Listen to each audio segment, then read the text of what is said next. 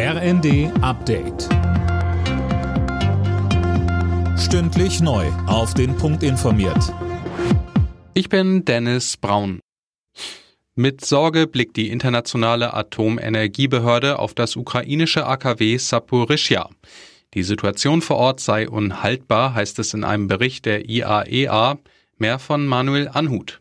Die Behörde fordert, dass die Kämpfe in der Gegend sofort gestoppt werden. Um eine nukleare Katastrophe zu verhindern, solle außerdem eine Sicherheitszone rund um das Kraftwerk eingerichtet werden. Ein internationales Expertenteam hatte die Anlage vergangene Woche besucht und unter die Lupe genommen. Das AKW wird seit Wochen immer wieder beschossen. Russland und die Ukraine machen sich gegenseitig dafür verantwortlich. Was tun gegen den anhaltenden Fachkräftemangel? Dieser Frage wollen heute mehrere Bundesministerien in Berlin auf den Grund gehen, aber nicht allein. Manuel Anhut bei dem Gipfel sind auch Vertreter aus den unterschiedlichsten Bereichen mit dabei. Ja, genau. Mit dabei sind auch Vertreter aus der Wirtschaft, von den Gewerkschaften und auch aus der Politik. Zusammen mit Arbeitsminister Heil, Wirtschaftsminister Habeck und Bildungsministerin Stark-Watzinger wollen sie über die Fachkräftestrategie der Bundesregierung diskutieren.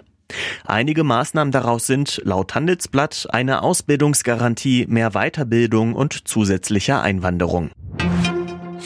Die Opposition im Bundestag lässt kein gutes Haar am Haushaltsentwurf der Ampel. Die CDU warnt vor steigenden Zinsbelastungen und damit kleiner werdenden Spielräumen.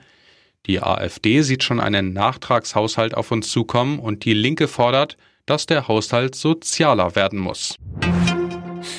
Kurz nach ihrem Amtsantritt hat Großbritanniens neue Premierministerin Truss ihre Regierung vorgestellt. Das Besondere, keiner der vier Spitzenposten wird von einem weißen Mann besetzt. Das gab es noch nie in der Geschichte Großbritanniens.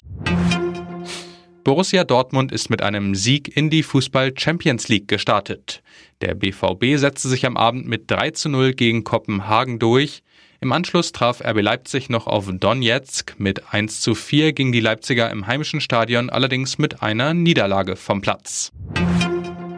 Die deutschen Basketballer haben in der Gruppenphase der Europameisterschaft ihr erstes Spiel verloren. Gegen Slowenien stand es am Ende 80 zu 88 aus Sicht der Deutschen.